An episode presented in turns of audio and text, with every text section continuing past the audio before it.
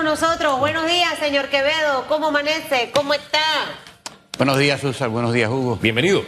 Gracias por la invitación. Siempre es un placer estar acá con ustedes. Bueno, nos alegra que esté aquí. Mire, hoy está, lo, de lo que estamos impregnados es de política. política para arriba, política para un lado, política para un lado y política para el otro. Pero lo que al panameño le interesa en este momento es que tú le digas, mira, tengo trabajo para ti, vas a ganar tanto. Eh, que te llamen, hay una plaza disponible, vas a entrar a trabajar, que pueda resolver sus temas económicos, pagar sus préstamos, pagar sus tarjetas de crédito y dormir tranquilo, porque hay mucha gente que está durmiendo estresada, si es que duerme, por tanto compromiso y tanta cosa. Meses complicados a nivel de los pymes, y lo puedo decir yo con voz propia, esto ha sido catastrófico los últimos tres meses, pudiera decir yo. Ni siquiera cuando estábamos en plena pandemia hay un platillo volador por ahí, así que usted Ah, está sí, de Usted tranquilo, no se preocupe. no, es que ya, ya aterrizó en su, en su cabeza. ¿Y qué ocurre, señor Quevedo? Que pareciera que no vemos como soluciones a estos problemas, pero usted es el que nos puede hacer la radiografía mañanera de este martes 25 de julio. Bueno, sí. eh, una vez más, gracias por la invitación. Eh, eh, lo, que está ocurriendo, nosotros tenemos eh, nuestro problema laboral, hemos nuestra crisis laboral no es una crisis de empleo, sino una crisis de confianza. Es decir, eh, se acaba de, anunciar una reducción en el, en el porcentaje de desempleo, de la tasa de desempleo, de 9.9% a 8.9%. Sin embargo, no, eh, no se conocen la tasa de informalidad, de tal manera de que este, es difícil hacer una apreciación. Sí sabemos que entre enero y abril los contratos laborales tramitados por Mitradel son eh, un tercio menos que lo que fueron en el 2019. Entonces, eh, estamos generando eh, menos empleo formal, o sea, un tercio menos empleo formal, y sí sabemos que estamos generando 10.000 informales por mes, de acuerdo a la Contraloría, versus 3.000 antes de la pandemia. Entonces, ¿qué quiere decir esto? Que sigue la incertidumbre, definitivamente. Eh, creo que eh, la economía y, el empleo se han venido recuperando, pero a, velocidades diferentes. Ya hoy estamos a nivel del Producto Interno Bruto por encima de la prepandemia, pero como dije antes, a nivel de empleo formal eh, estamos un tercio por debajo. Eh, pero ha habido un incremento muy fuerte en la informalidad. Entonces, esto creo que se va a mantener. Obviamente, el tema de la, de la inestabilidad política eh, no ayuda. Eh, volvemos al tema. Yo, y, y hay un tema también dentro de todo esto, eh, eh, todos estos temas. Por ejemplo, el tema, el tema de la inversión extranjera, que creo que es un tema importante. El contrato de minera y la lista gris del, del GAFI van a definir el futuro de la inversión extranjera en el país. Así que por lo pronto estamos en este periodo de transición. Eh, estamos mejorando definitivamente, pero no con la velocidad que quisiéramos y eso crea muchísima incertidumbre, ciertamente cuando real- en real- real- realidad el problema que tenemos está en el empleo formal. Estamos generando mucho menos empleo formal que en años anteriores. Ahora, en medio de todo esto, se dio un anuncio hace unos días cuando la Secretaría de Comercio de los Estados Unidos estuvo en Panamá y anunció a Panamá como primer país en búsqueda de plazas para establecer la industria de microprocesadores. Que no es cualquier cosa. Yo, yo, yo siento que los panameños no estamos tan conscientes de lo que nos está ofreciendo los Estados Unidos como país. Este es un tema que trasciende incluso a esta administración. Y yo no sé si usted se ha tomado el tiempo de Sí. analizar este, este tema, por favor. Sí, eh, yo creo que es importante, ¿no? Eh, son siete países, no somos el primero porque ya tenía, de hecho, Intel tiene en Costa Rica una planta de, de- de- para fabricación de chips de mil millones de dólares que emplea cuatro mil personas. Sí, pero es el primero en esta nueva estrategia de los Estados Unidos luego de la crisis vivida con eh, su principal proveedor que está del otro lado del mundo. ¿no? Sí, el- yo creo que es importante. Panamá ha perdido, eh, eh, lamentablemente, competitividad trayendo inversión extranjera. Tenemos, eso es, eh, o sea, eso es un tremendo anuncio. Ahora necesitamos las empresas. Necesitamos convencer a, estas empresas multinacionales de que invertir en Panamá es un buen negocio. Hemos perdido competitividad después de ha- haber sido uno de los destinos favoritos de la inversión extranjera hace 10 años. Hay un informe de KPMG que nos ubica en el puesto número 9 atrayendo inversión extranjera eh, y ciertamente eh, donde México, eh, Brasil y Costa Rica son los número uno. Costa Rica es el país proporcional a su economía que atrae más inversión extranjera en el mundo. Entonces tenemos que, en ese sentido, recuperar un poco el terreno perdido. Creo que es una excelente noticia, excelente, pero obviamente tenemos que preparar a nuestra gente para, para ese... ¿Qué, qué tendríamos que hacer para que se.? Porque esto es como una propuesta de matrimonio, Sí. una propuesta de noviazgo, ¿no? Hay mucho por hacer en el camino, ¿no? Sí. Para realmente construir una, una familia. Y tenemos los antecedentes de que, hombre, muchas empresas han venido, han hecho su estudio, dicen, hombre, yo me voy para Costa Rica, no me quedo Sí. en Panamá. O sea, ¿qué tenemos que hacer? Sí, hay que hacer algo, pero ¿qué es eso que nos queda pendiente para que esas empresas realmente vengan e inviertan en Panamá? Sí, la mejor estrategia para atraer inversionistas extranjeros es la experiencia de los inversionistas extranjeros que ya invirtieron acá. Uno, tenemos que ser en ese sentido predecibles. Hemos estado enviando mensajes creo que contradictorios. Eh, creo, que, creo que en ese sentido necesitamos eh, coherencia. Creo que, insisto, eh, es un- un paso importante. Necesitamos atraer las empresas. No olvidemos que este es el gobierno, o sea, el gobierno, el, el- el, Departamento de Estado es el que va, va a tener a lo- en, eh, 500 millones de dólares en los próximos cinco años para fomentar esto. Eh, Pero es una iniciativa gubernamental. Los, hay empresas que tienen que solicitar estos, ah, estos subsidios, eh, pero volvemos al tema, ¿no? Necesitamos transmitir confianza de que invertir en Panamá es seguro, es rentable y es confiable. La inversión en este momento, o sea, eh, hablamos tanto de invertir en Panamá, de traer la inversión, eh, pero ¿cómo estamos en este momento? Realmente, señor Quevedo, eh, en- vemos que firmaron esto aquí, que vino el otro, que sostuvo reuniones, pero al final eso tiene que traducirse en, en resultados a corto y mediano plazo para el bolsillo del panameño. Y es lo que realmente no estamos viendo. Entonces, yo no sé si realmente la, la inversión que tenemos en este momento es, es lo que necesitamos, hace falta más y si Sí. no hay inversión extranjera, si es el gobierno el que tiene que meter la mano y empezar a hacerlo, ahorita con todo este tema de campaña política, ¿qué es lo que yo he visto desde mi punto de vista? Mucha inversión a nivel de plataformas digitales Sí. foráneas. Sí. O sea, y la plata se va es para otro lado, no se queda aquí. O sea, cuando usted ve publicidad en YouTube, en Google, en todos estos programas de, edición de Cap Capture, de InShot y todo lo demás, ese dinero, que lo ha hablado muchas veces Publio, no se queda en Panamá porque no pagan impuestos en Panamá, es plata que se va para afuera. Entonces, Sí. porque la gente dice, ah, no es que la política ya empezó, sí, pero sí ves plata, pero la ves metida en temas digitales más que todo. Sí. No, no, no siento que ese dinero se esté regando en la economía panameña. Y por esa razón, el del restaurante está a punto de cerrar. Sí. Ha- si tenía 10 empleados, ahora tengo 5. Ha cortado los horarios de atención. O sea, hay un desmejoramiento en muchos aspectos. Sí. Entonces, quisiera tratar de entender lo que le acabo de plantear. Sí, bueno, eh, lo que está ocurriendo es que los sectores que generan la mayoría de los empleos tienen un altísimo nivel de precarización. Es decir, comercio, construcción, turismo, industria, logística y otras actividades de servicio hoy representan las dos terceras partes de los empleos. Son sectores que, mueven mucha mano de obra. Entre el 2012 y el 2022, como bloque, esos sectores generaron 100% de empleo informal. Eh, estos sectores hoy generan cuatro de cada cinco nuevos empleos y de los 10 mil informales que genera la economía por mes, 9 mil vienen de esos sectores, porque no hay confianza para invertir en esos sectores. Esos sectores dejaron de ser rentables para la inversión privada. En ese sentido, eh, creo que nuestro gran reto que tenemos es cómo estimulamos eh, la confianza, en, particularmente en, estos, ah, en estos sectores. Y, hay, un- dato eh, fundamental. En el 2017, Mitradel tramitó 445 mil nuevos contratos laborales. El año pasado fueron 240 mil. Quiere decir esto, que nosotros en cinco años perdimos 205 mil contratos. O sea, 205 mil vacantes que no se llenaron, ¿ok?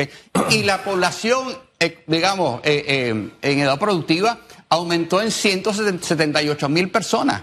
Entonces quiere decir esto que hay menos menos plazas laborales ¿ok? En, el sector formal, hay mucha gente eh, eh, incurriendo en informalidad, pero al nosotros tener eh, estas, estas, ah, estas actividades que son básicamente presenciales, estos sectores que, menciono, golpeados, obviamente la construcción sigue golpeada, a pesar de que, de que estaba mejorando, el comercio sigue golpeado. Obviamente eso es menos plata en la calle. Entonces, definitivamente va a ser un proceso.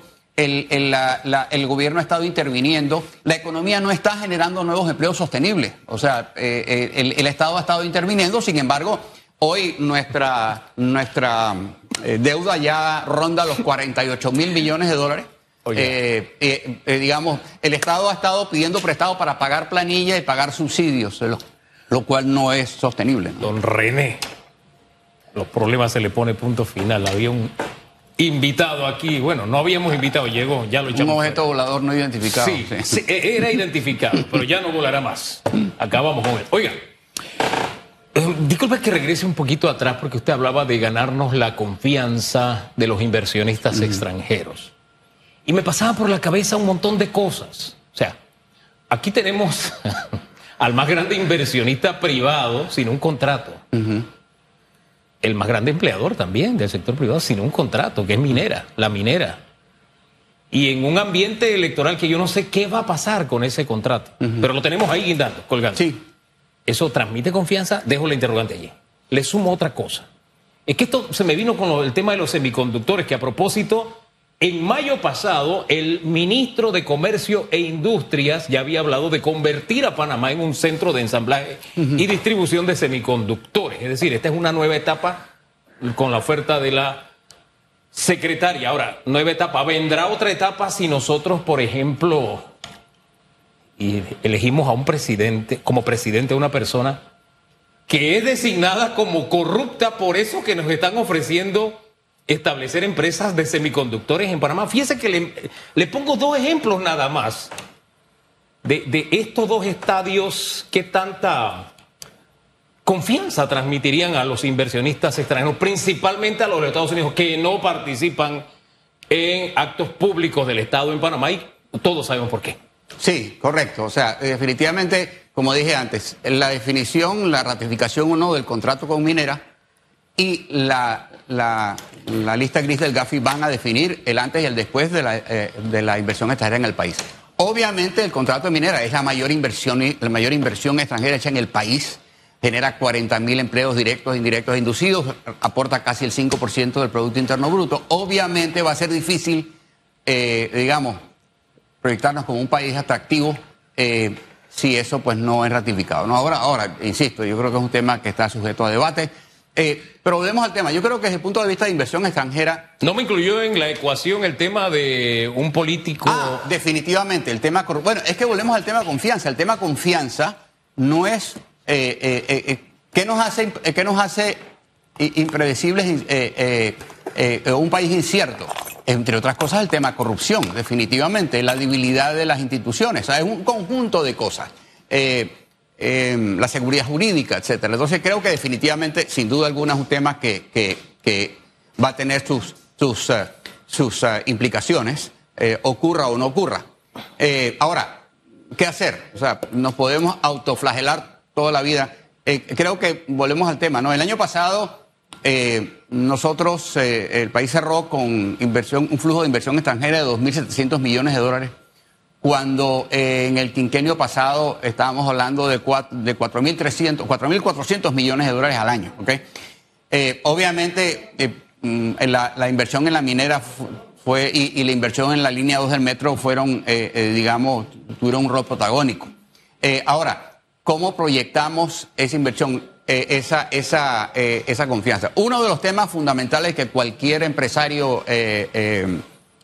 no me dejaría mentir, un tema fundamental es la burocracia, la excesiva tramitología eh, eh, y permisología que dificulta, demora eh, y enreda realmente al hacer negocios acá. Y aparte de esto, lo que hace es alimentar un estado, una planilla sobredimensionada. Nosotros tenemos que ir a un, cualquier candidato que gane tiene que ir a un proceso sistemático de reducción de la burocracia estatal, automatización y digitalización de los trámites eh, eh, eh, estatales, eh, con miras a una reducción significativa del tamaño del Estado.